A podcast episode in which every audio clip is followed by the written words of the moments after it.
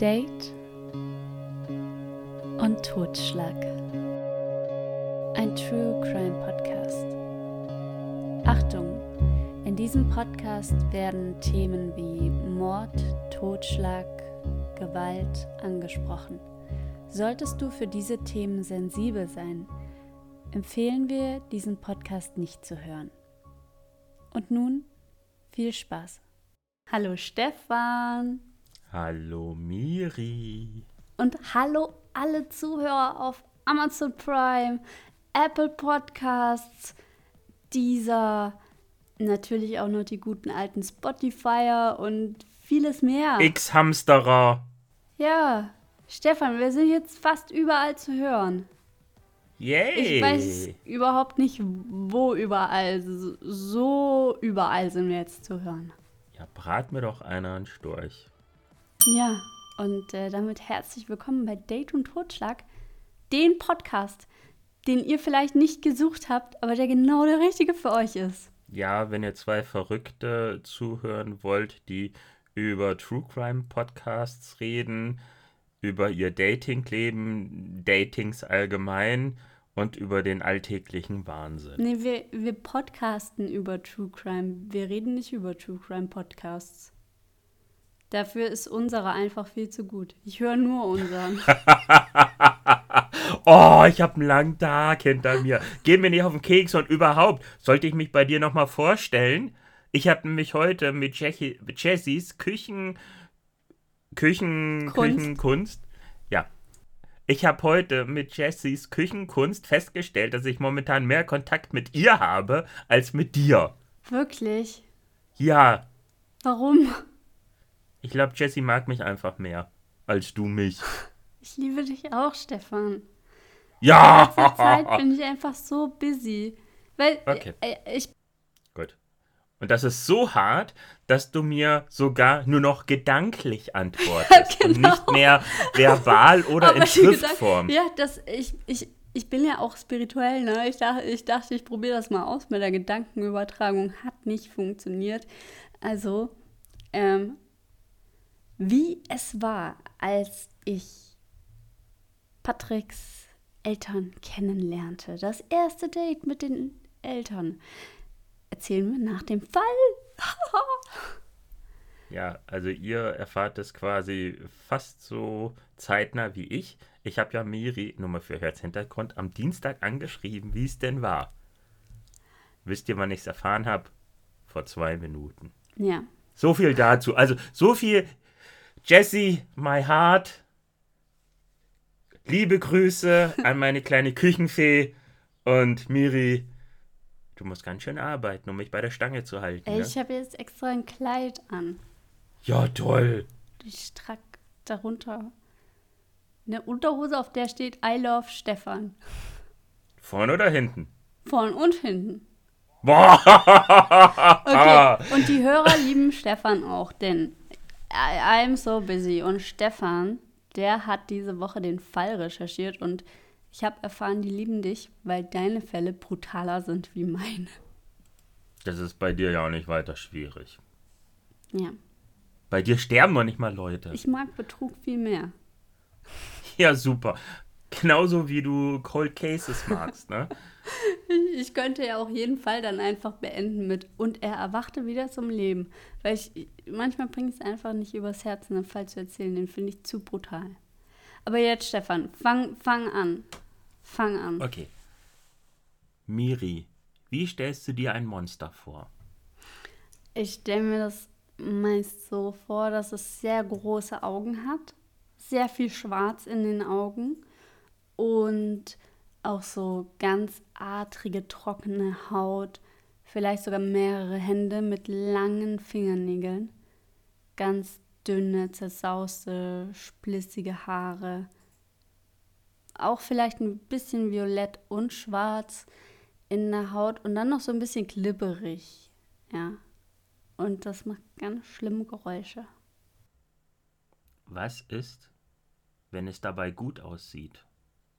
Das ist scheiße, weil dann erkenne ich es ja gar nicht.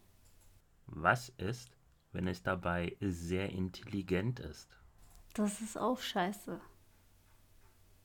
Was ist, wenn es dabei charmant ist? Richtig scheiße. Was ist, wenn es sehr eloquent ist? Auch scheiße. Was ist, wenn es mindestens 30 junge Frauen ermordet hat? 30 in welchem Zeitraum? Das wirst du noch hören.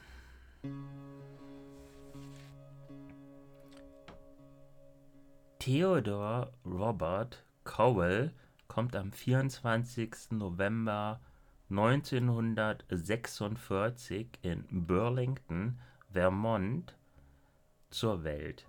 Seine Mutter, Louise Cowell, bekommt ihn in ein Heim für unverheiratete Mütter zur Welt. Ja, das war damals ein Problem. Um die Scham eines unehelichen Kindes zu entgehen, ziehen sie nach der Geburt zu ihren Eltern. Sein Vater lernt Theodor nie kennen. Er wächst stattdessen die ersten vier Jahre in den Glauben auf, seine Großeltern seien seine Eltern, wobei es Gerüchte gibt, dass sein Großvater tatsächlich sein leiblicher Vater sei. Dieser Mann soll ein gewalttätiger Rassist gewesen sein, der auch immer wieder Tiere zu seinem Vergnügen quälte. Theodor wurde nicht als Psychopath geboren, aber diese Jahre pflanzten den Samen der Gewalt in ihn ein. Bereits im Alter von drei Jahren soll er verhaltensauffällig gewesen sein. Während seine damals 15-jährige Tante schlief, legte der Kleine ihr mehrere Fleischschermesser ins Bett und wartete mit einem dämonischen Grinsen, bis sie wach wurde und sich zu Tode erschreckte. Später löst sich Louise Cowell, von ihren Eltern, zieht mit ihrem Sohn nach Washington und heiratet 1951 John, mit dem sie vier weitere Kinder bekommt. Theodor lehnt seinen Stiefvater Zeit seines Lebens ab. Nachdem er in seiner Kindheit viel Leid und Demütigung erfahren als Teenager ein Einzelgänger-Dasein gefristet hat, sind Theodors Universitätsjahre geprägt von Scheitern. Er beginnt zwischen 1965 und 1968 mehrere Studiengänge, die er stets abbricht. Erst als er sich im Herbst 1969 an der University of Washington für Psychologie einschreibt, scheint er angekommen. In dieser Zeit lernt er Elizabeth Kendall in einer Bar in Seattle kennen. Als alleinerziehende Mutter, die gerade in die Stadt gezogen ist, sei sie ziemlich verknallt gewesen. Als Ted ihr gegenüber saß, berichtet sie sich, äh, erinnert sie sich heute. Als sie ihn kennenlernte, war es um sie geschehen. Er war Student und ein angehender Anwalt, gewandt und charmant. Er war Mr. Wright. Nach der ersten gemeinsamen Nacht stand Theodore auf, um ihre Tochter Molly ein Frühstück zu machen. Rücksichtsvoll ließ er die Mutter schlafen. Ich habe mich vom ersten Tag in ihn verliebt. Er raubte mir den Atem. Theodor hat sich viel Mühe gegeben, die beiden glücklich zu machen. Es sei, als habe er uns als Familie immer umarmen wollen, so Elisabeth. Alles war so, wie sie sich immer für sich und ihre Tochter gewünscht hatte. Nach seinem erfolgreichen Abschluss 1972 belegt er mehrere Jurakurse, zunächst an der University of Puget Sound und später an der University of Utah. Nebenbei arbeitet Theodore bei einer Selbstmord-Hotline und hilft bei zwei politischen Wahlkampagnen. All diese Fertigkeiten und Erfahrungen schärfen sein mörderisches Profil. Theodor wusste, wie man sich benehmen muss, wie man Menschen manipuliert und kannte sich mit Rechtsfragen aus. Zusammen mit dem Traumata aus seiner gewalttätigen Kindheit eine tödliche Mischung. Anfang 1974 beginnt sich Theodors Verhalten zu ändern. Er verschwindet einfach für mehrere Tage. In dieser Zeit findet auch seine erste bekannte Attacke statt. Die 21-jährige Linda Haley ist die erste, die verschwindet. Am 31. Januar 1974 dringt Theodor in ihr Studentenwohnheim in Seattle ein und entführt sie aus ihrem Zimmer. Er fährt mit ihr zum Taylor Mountain, wo er sie vergewaltigt und danach tötet. Am 12. März 1974 verschwindet die 19-jährige Donna Manson auf dem Weg zu einem Konzert. Doch die Polizei bringt ihr Verschwinden nicht mit dem von Haley in Zusammenhang. Eine weitere junge Frau verschwindet auf dem Weg ins Kino, eine auf dem Weg ins Café, eine nach einem Kneipenbesuch, eine mitten auf dem Campus und zwei andere am helllichten Tag an einem belebten Strand. Eine weitere wird im Bett, in ihrem eigenen, mit einem Stahlrohr halbtot geschlagen. Nur sie überlebt. In dieser Zeit trifft Kendall Theodor in ihrer Wohnung an. Er war sehr aufgewühlt und legte sich mit dem Kopf auf meinen Schoß und schluchzte nur noch.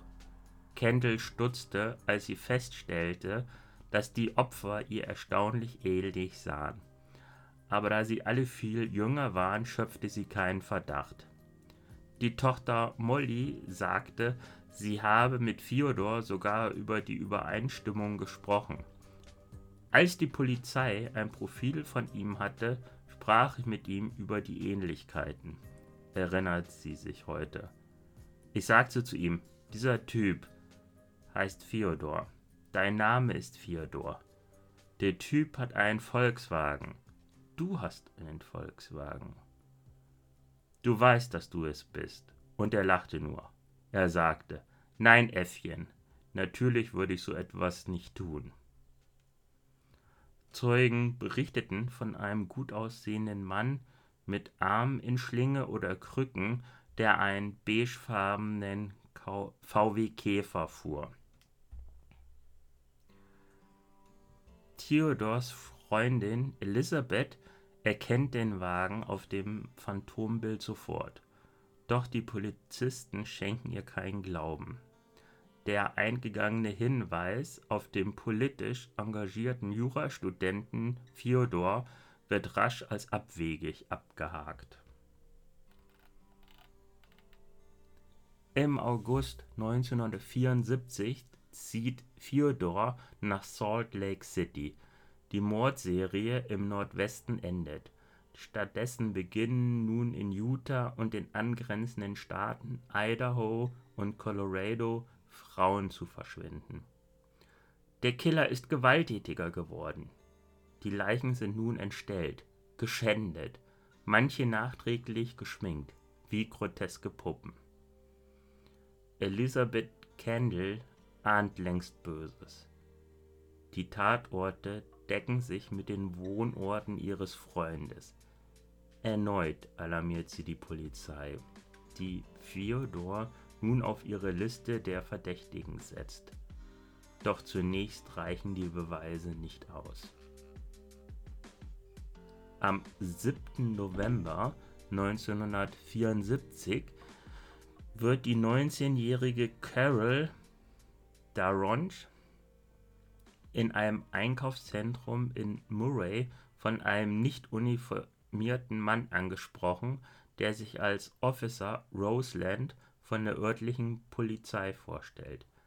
Er behauptet, Daronchs Auto sei aufgebrochen worden und bittet sie, ihn auf die Wache zu begleiten. Nachdem er ihre Marke gezeigt hat, steigt Daronch in Officer Roselands VW Käfer. Während der Fahrt versucht der Mann ihr plötzlich Handschellen anzulegen und bedroht sie mit einer Waffe. Daronch gelingt es jedoch, während der Fahrt aus dem Wagen zu springen und erstattet bei der Polizei von Murray Anzeige.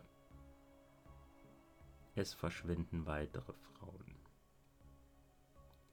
In den frühen Morgenstunden des 16. August 1975 wird Theodore in Granger, Utah von einer Polizeistreife angehalten, da er mit seinem VW Käfer zu schnell gefahren ist und mehrere Stoppschilder überfahren hat. Bei der Inspizierung seines Wagens bemerken die Polizisten, dass der Beifahrersitz auf der Rückbank liegt. Außerdem entdecken sie mehrere verdächtige Gegenstände wie eine Brechstange, ein Eispickel, Handschellen und eine Strumpfmaske. Woraufhin ein Haftbefehl beantragt wird wegen möglichen Einbruchs und Fyodor am 21. August 1975 wegen des Besitz von Einbruchswerkzeugs festgenommen wird. In den Tagen bis zu seiner Verhaftung ist den Ermittlern der Verdacht gekommen, Fyodor könnte für die Entführung von Carol Daronch am 7. November 1974 verantwortlich sein. Bei einer Gegenüberstellung am 2. Oktober erkennt Daronch in Fyodor den Mann, der sich als Officer Roseland ausgegeben hat. Er wird daraufhin wegen Entführung sowie versuchten Mordes angeklagt. Seine Kaution beläuft sich auf 100.000 US-Dollar. Als die Polizei ihn endlich überführt, bricht die Welt von Elizabeth Kendall zusammen. Aber aus der Haft heraus schreibt ihr Theodor einfühlsame Liebesbriefe. Theodor besteht darauf, sich selbst zu verteidigen aus diesem Grund wird ihm bei einem Gerichtstermin am 7. Juni 1977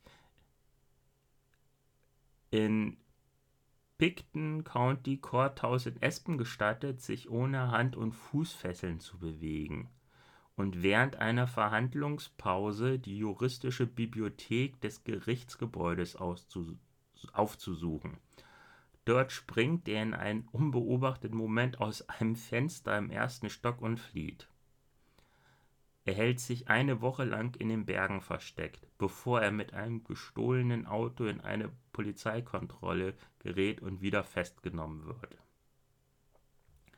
Im Dezember 1977 gelingt ihm erneut die Flucht, diesmal aus dem Gefängnis in Glenwood Springs.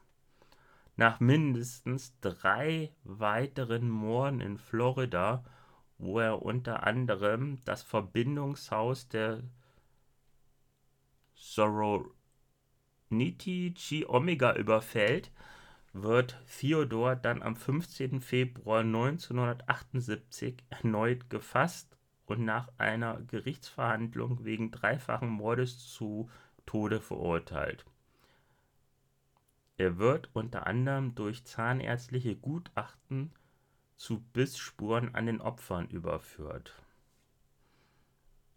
Als er endgültig inhaftiert wird, ruft er Kendall an. Er sagt zu ihr,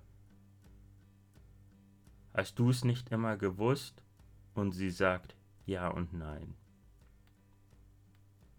Ich war einfach nicht in der Lage, den Tatsachen ins Auge zu sehen. Kendall bewahrt bis heute die Fotos und Erinnerungsstücke an ihre kleine glückliche Familie auf. Manchmal kann ich nicht glauben, dass dies wirklich mein Leben war, sagt Kendall. Ich behielt all diese Fotos von uns, als wir glücklicher waren, bevor wir wussten, wozu er fähig war. In drei Prozessen wird Fyodor 1979 und 1980 dreimal zu Tode verurteilt. Doch erst im Todestrakt gesteht er insgesamt 30 Morde in Washington, Oregon, Utah, Colorado, Idaho und Florida. Zugleich enthüllt er grausige Details.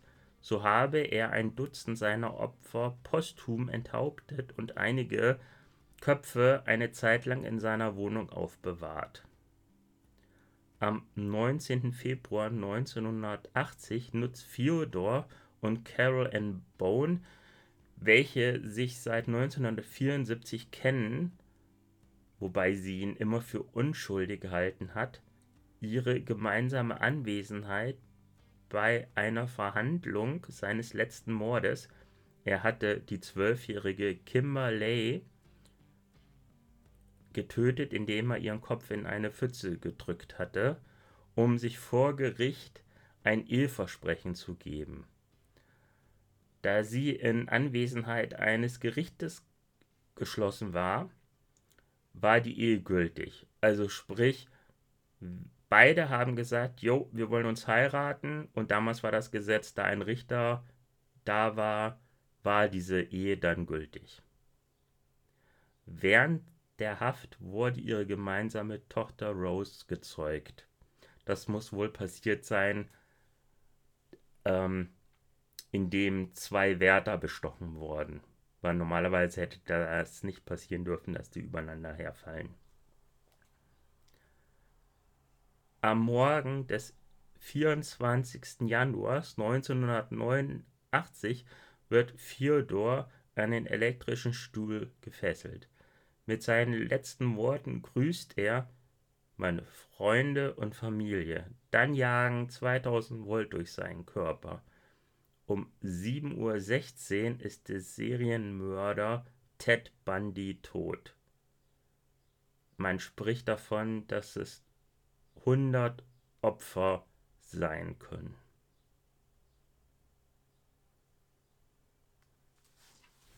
Oh Ich weiß gar nicht, wo ich anfangen soll, Stefan. Ähm, zum einen, also es ist ja so, Tiere quälen, die Kindheit, da, da, da, da, da. Das hm. sind alles Dinge. Es gibt so eine Geschichte von einem Journalisten, der hat zwei Brüder interviewt. Der eine saß im Todestrakt und die hatten eine schwere Kindheit. Äh, die hatten alles, was darauf hinweisen kann, dass etwas passiert.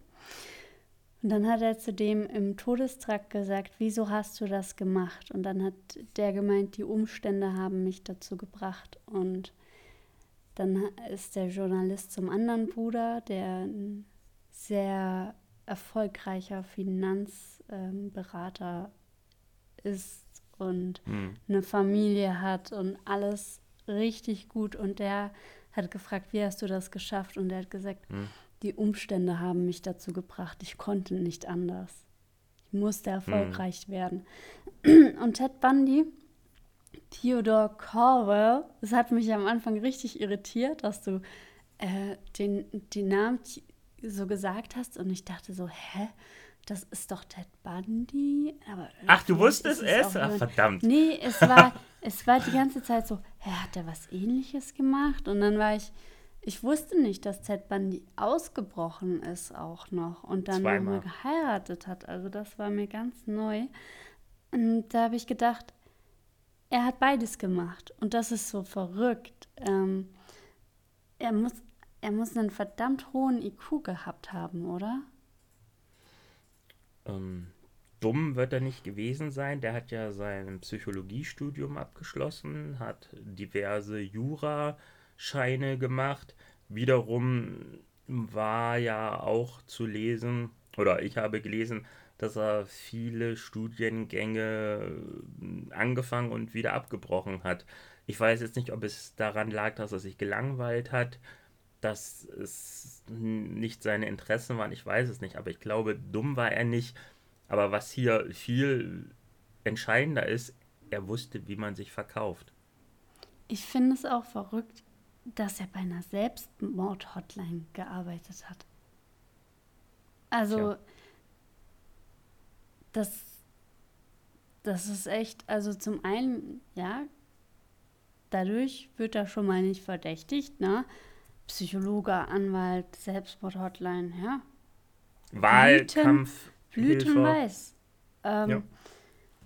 Und ich finde es auch verrückt, dann gegen Ende, man weiß ja nicht, ob er den Drang hatte zu heiraten, aber dass dann noch dieser, also ich habe dann überlegt, okay, das heißt ja, wenn jemand jemanden tötet, Leben, egal ob ich nun jemanden gar nicht leiden kann oder ob ich ihm das Schlechteste wünsche, ich wünsche keinem, dass er stirbt oder dass ähm, ich, ich kann nicht, ich, also ich kann mir auch nicht vorstellen, jemanden mit einem Eispickel zu schlagen oder also wenn ich nicht in einer Situation bin, wo ich mein eigenes Leben verteidigen kann, käme ich nie auf solche Gedanken. Und es wird ja oft gesagt, diese Menschen haben keine Empathie.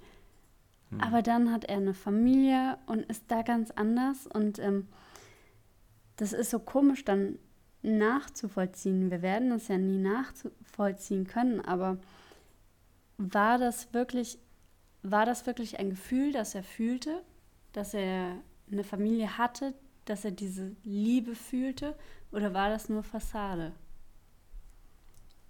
Hm, ich habe ich habe eine Hypothese, also es fühlt sich so, beim Lesen fühlte sich alles so an, als hätte er nur darauf hingearbeitet, sei es nun das Psychologiestudium, um Leute besser zu manipulieren, sei es nun das Jurastudium, um zu wissen, ähm, wie die Gesetzlage ist. Ich glaube, der hat sogar teilweise geholfen bei der Suche nach Vermissten.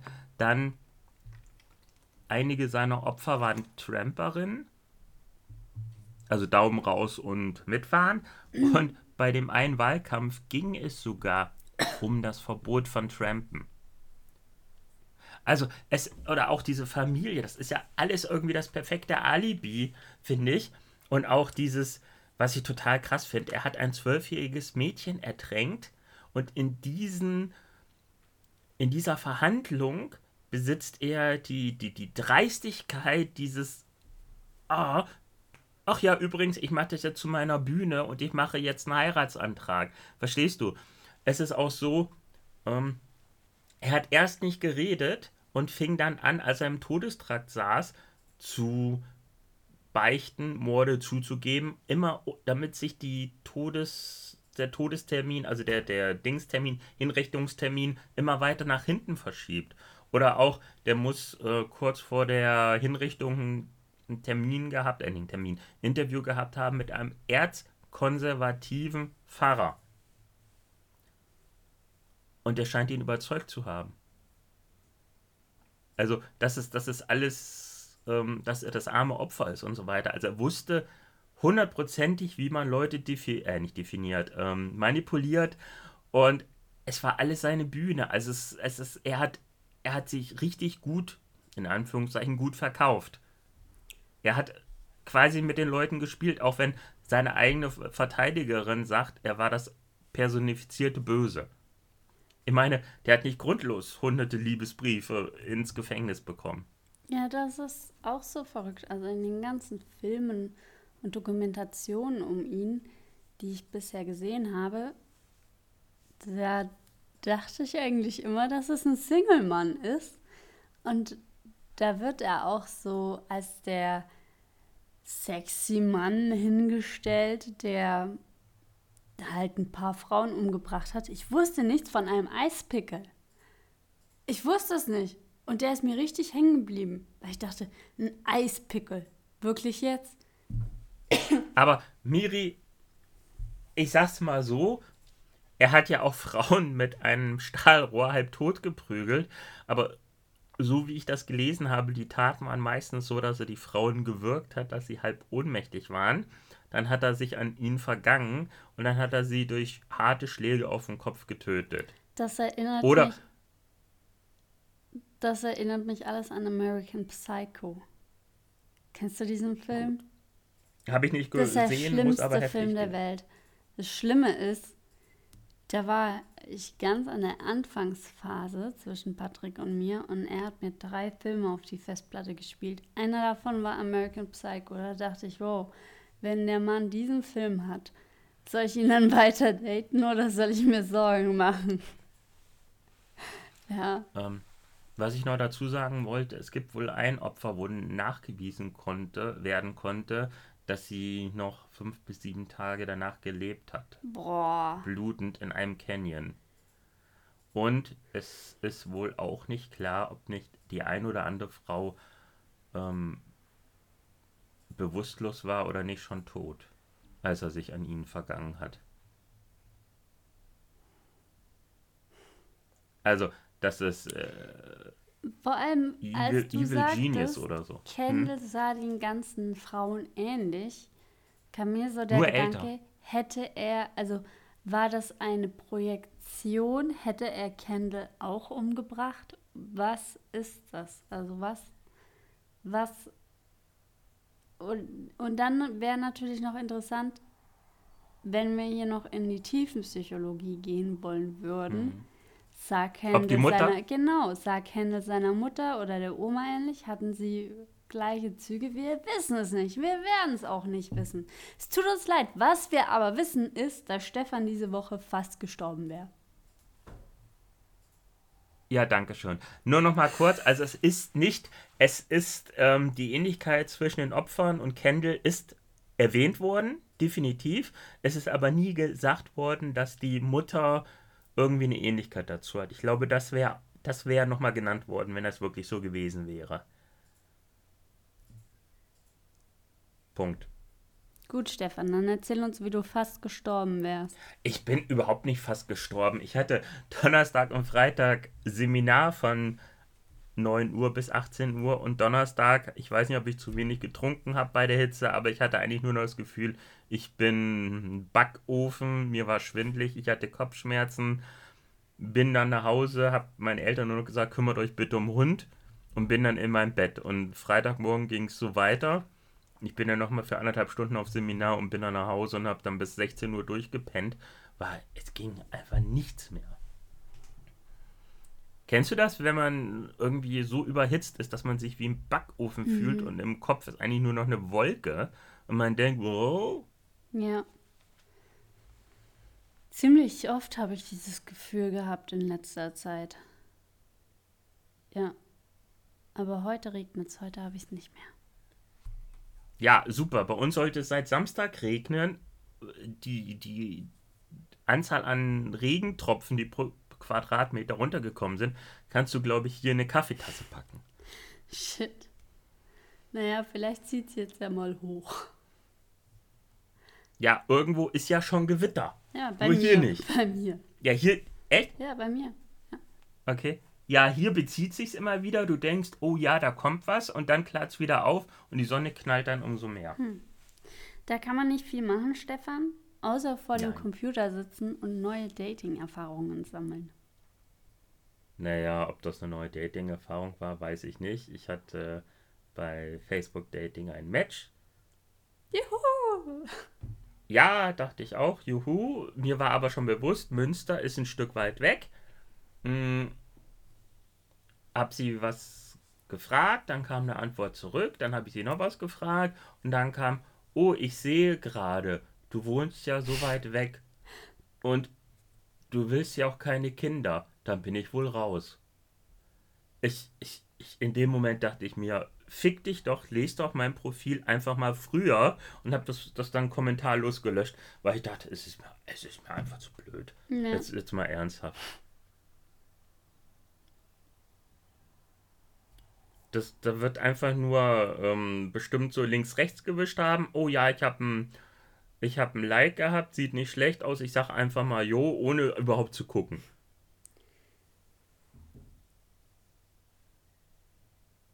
Was soll ich sagen? Facebook Dating, hast du schon gesagt, Reste, Reste, Reste Rampe. Hm. Ich glaube, das kann dir überall passieren. Ja.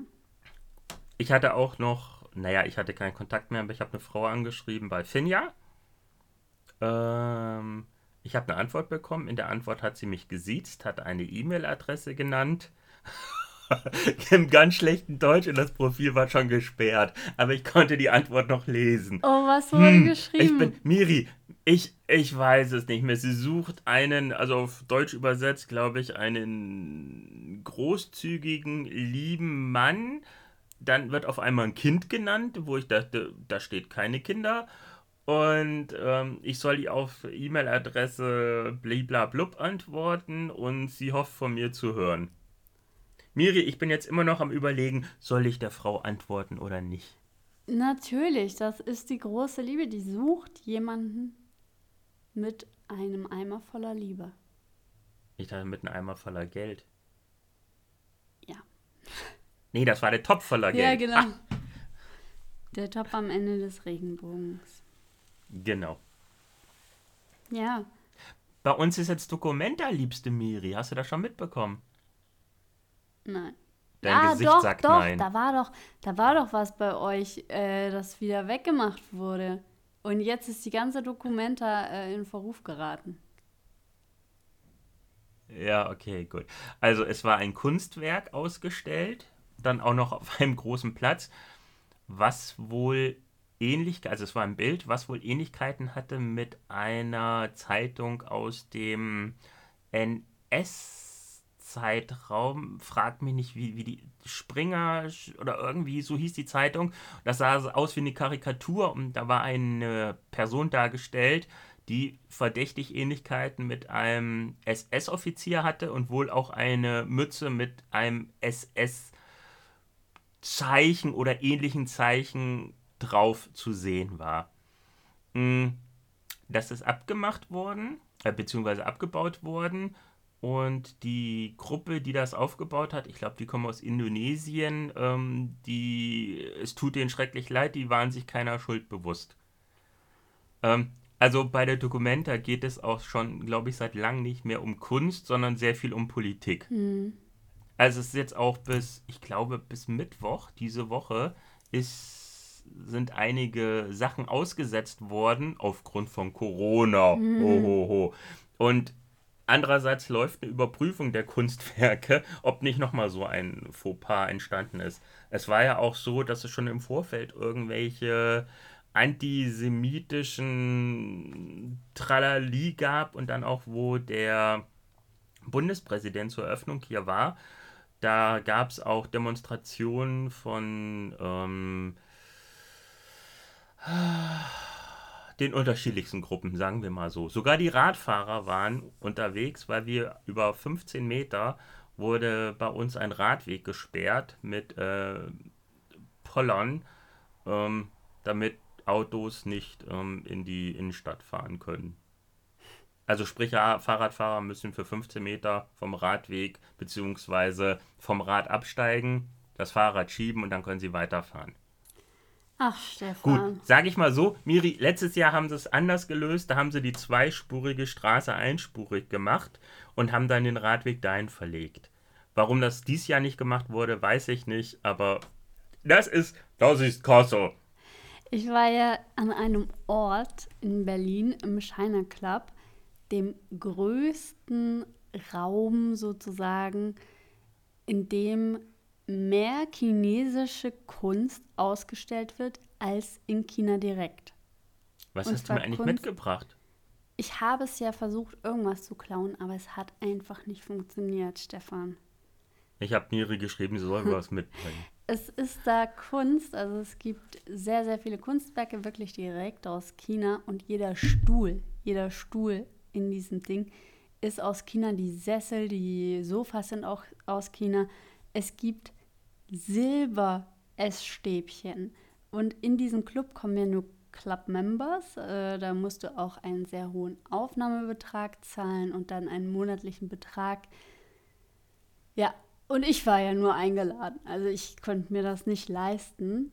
Du hattest aber ein wunderschönes Kleid Ja, an. Die schon. Turnschuhe haben ein bisschen Ich- abgelenkt, aber Ich ähm, wurde dann vom Kellner gefragt beim Essen, ob ich nicht statt den Silber-Essstäbchen Holz-Essstäbchen haben wollen würde, weil die Silber, also echtes Silber, rutscht ja. Und ich dachte so, was für eine strange Frage. Nein, ich will einen Silberlöffel. Ey, ich habe mich gefühlt wie ein Pretty Woman, wirklich. Ich habe von außen nach innen gegessen. Also ich hatte wirklich mehrere Gabeln, mehrere Löffeln und Pretty Woman hat mir geholfen in meinem Kopf. Es gab keinen Salzstreuer auf dem Tisch, was darauf hinweist, dass das ein sehr gehobener Rahmen ist, denn wenn man dann, also weil alles perfekt gesalzen und perfekt Hm. gewürzt ist und das war es auch. Und ähm, Aber Miri, meine Frage. Meine Frage. ja, warte, äh, eigentlich wollte ich was ganz anderes erzählen. Ketzer. Ich Achso, ja. mitten in diesem, in diesem Ding, ne?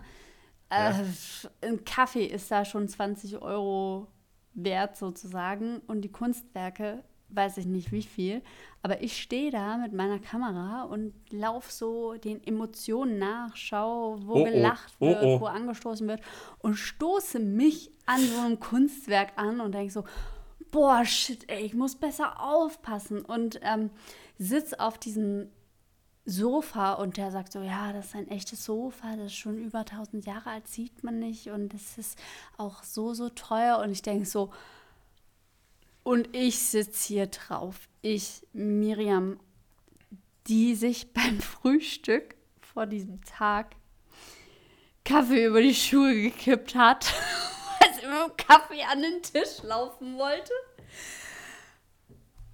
Ich bin nicht haftpflichtversichert. Was? Ja. Und dann dachte ich so, wow, scheiße, ey, ich bin echt gut aufgehoben in diesem, in diesem Raum. Hoffentlich mache ich nichts kaputt.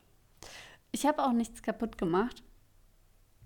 Ähm, aber ich war kurz davor, äh, ja, einfach an einem Ort zu stehen und mich nicht zu bewegen. Habt ihr jetzt silberne Essstäbchen?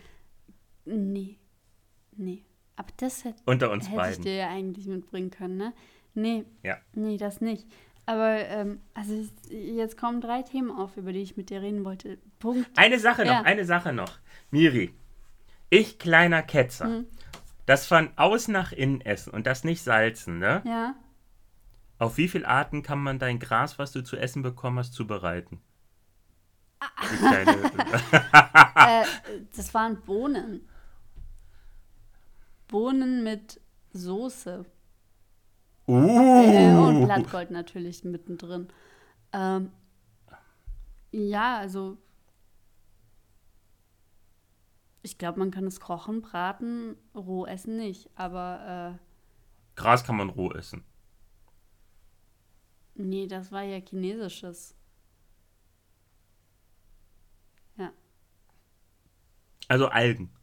Ja, ich weiß gar nicht, ob es wirklich Algen waren oder irgendwie, also es sah so aus wie Begrünungspflanzen fürs Dach. Hast du die Deko mitgegessen, du ja, Dussel? natürlich. Wirklich. Ich dachte so, hier kann man sicher alles essen. So. Welche drei Sachen wolltest Ähm, du ansprechen? Eins, ich hatte ja das erste Date mit den Eltern von Patrick und ähm, ich habe da jetzt auch einen Namen sozusagen. Also ich bin jetzt bekannt als Miriam, die Freundin, die Obst klaut und Gemüse.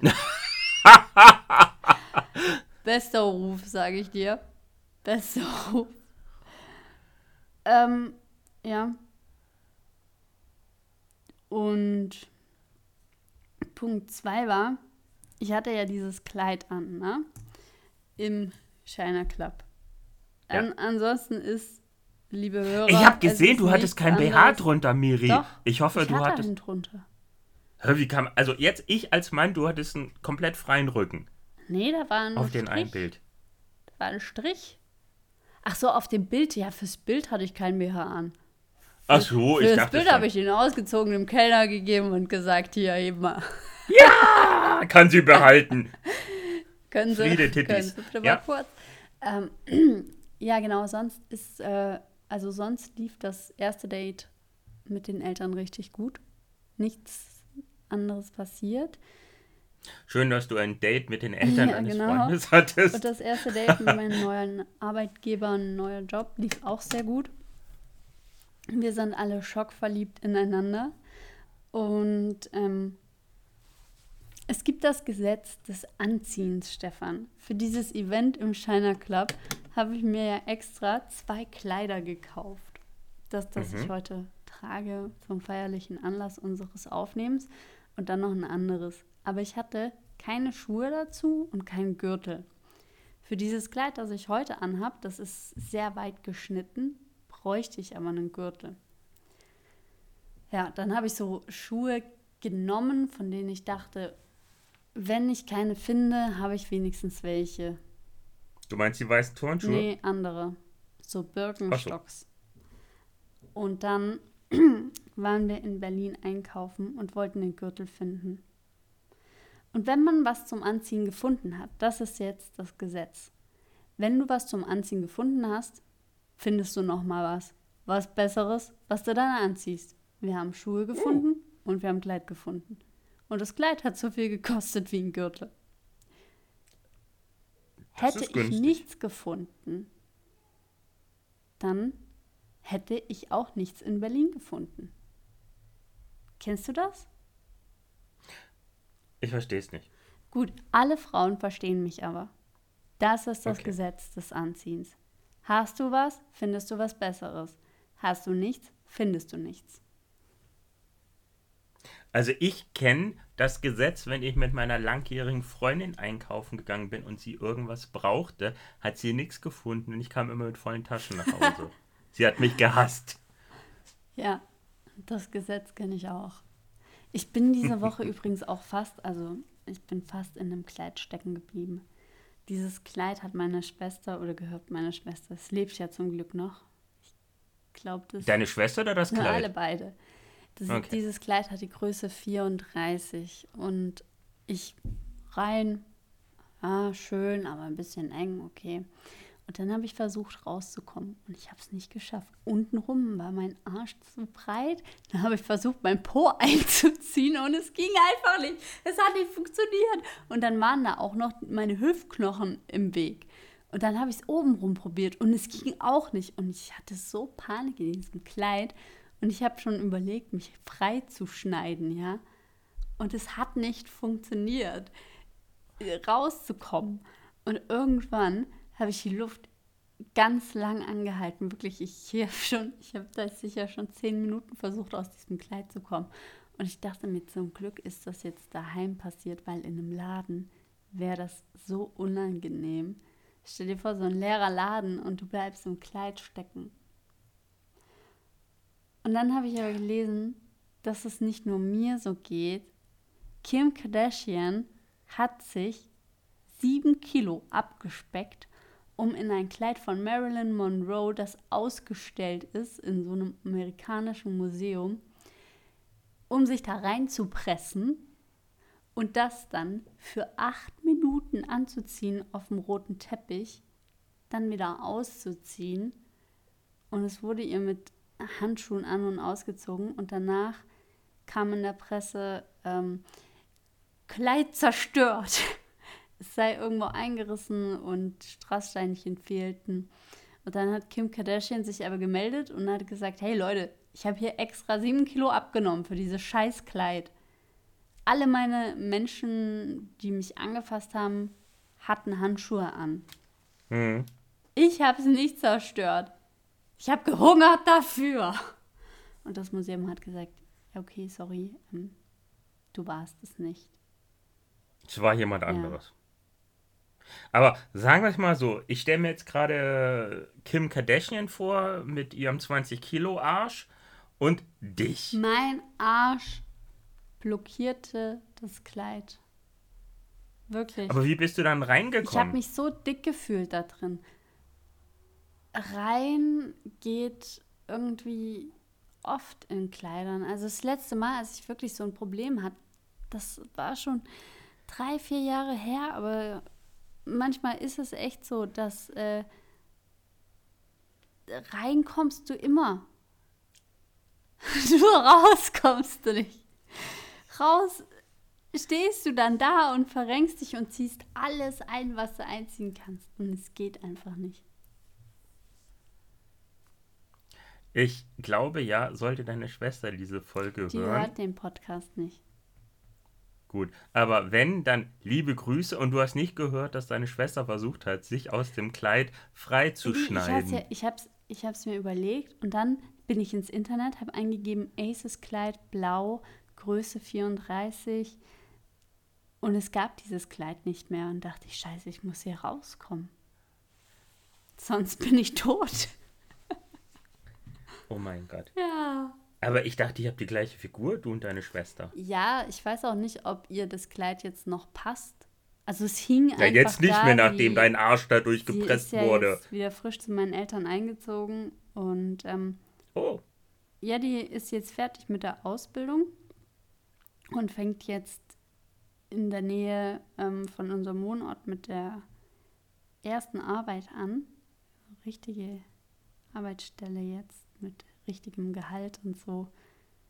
Sie hat schon sie hat eine Liste geschrieben, für was sie alles ausgibt, ne? Ähm, ja, und dann kam eben alles von ihrer Wohnung zurück und ihr Kleiderschrank ist etwas ungeordnet für mich, weil ich nicht weiß, okay, wo ist das Archiv? Weil die hebt jedes Kleidungsstück auf. Auch wenn es ihr nicht mehr passt oder alt ist, die hebt es auf. Vielleicht war das das Archiv, an das ich gestoßen bin.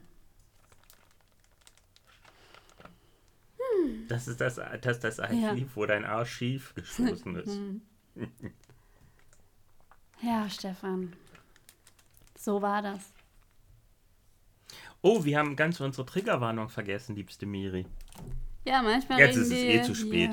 Über Nahtoderfahrungen. ja, ja, genau und Miris Arsch, der in einem Kleid hängen bleibt. Ja.